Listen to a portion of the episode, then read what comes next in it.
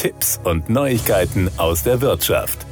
Die Gefahr von Wildunfällen ist von Oktober bis Dezember zum Teil fast doppelt so hoch wie in anderen Monaten. Die Unfallstatistik der deutschen Versicherungswirtschaft zeigt eine deutliche Häufung von Zusammenstößen mit Wildtieren in dieser Zeit. Wegen erhöhter Unfallgefahr durch wechselndes Wild sollten Autofahrerinnen und Fahrer auf Landstraßen mit angepasster Geschwindigkeit fahren, vor allem in der Morgen- und Abenddämmerung. Autofahrer können durch das eigene Fahrverhalten Wildunfällen vorbeugen. Das Verhalten der Tiere zu erkennen, ist ebenfalls sehr hilfreich, sagt Thorsten Rechtin, Kfz-Experte bei TÜV Rheinland. Durch verstärkte Nahrungssuche und Rotwild, das sich in der Brunft befindet, kommt es im Herbst auf den Straßen in Wald- und Wiesengebieten besonders häufig zum Wildwechsel. Das gilt nicht nur an den Stellen, die mit dem Gefahrenzeichen Achtung Wildwechsel besonders kenntlich gemacht worden sind. Wer bei Nacht und Nebel übers Land fährt, sollte die Geschwindigkeit anpassen und zu vorausfahrenden Fahrzeugen gebührenden Abstand halten.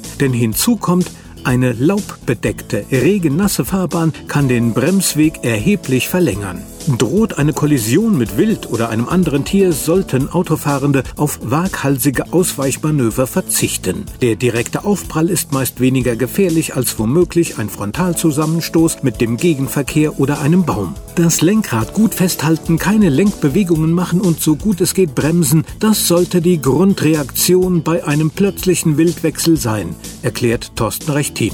Tauchen in größerer Entfernung auf der Fahrbahn oder am Straßenrand Tiere auf, sollte keinesfalls die Lichthupe betätigt werden.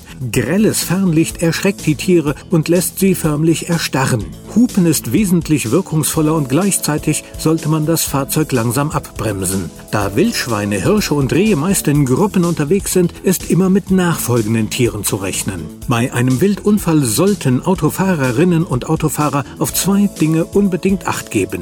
Erst die Unfallstelle durch Warnblinklicht und Warndreieck absichern, anschließend die Polizei rufen. Die Wache informiert das zuständige Forstamt, das sich um das verletzte oder getötete Tier kümmert und den Unfall dokumentiert. Das Dokument ist wichtig, da viele Kaskoversicherungen nur dann den Schaden übernehmen, wenn das Forstamt den Wildunfall bescheinigt hat. Die Einschätzung des Unfallschadens am Fahrzeug unterstützt TÜV Rheinland mit neutralen Kfz-Sachverständigen. Das waren Tipps und Neuigkeiten aus der Wirtschaft.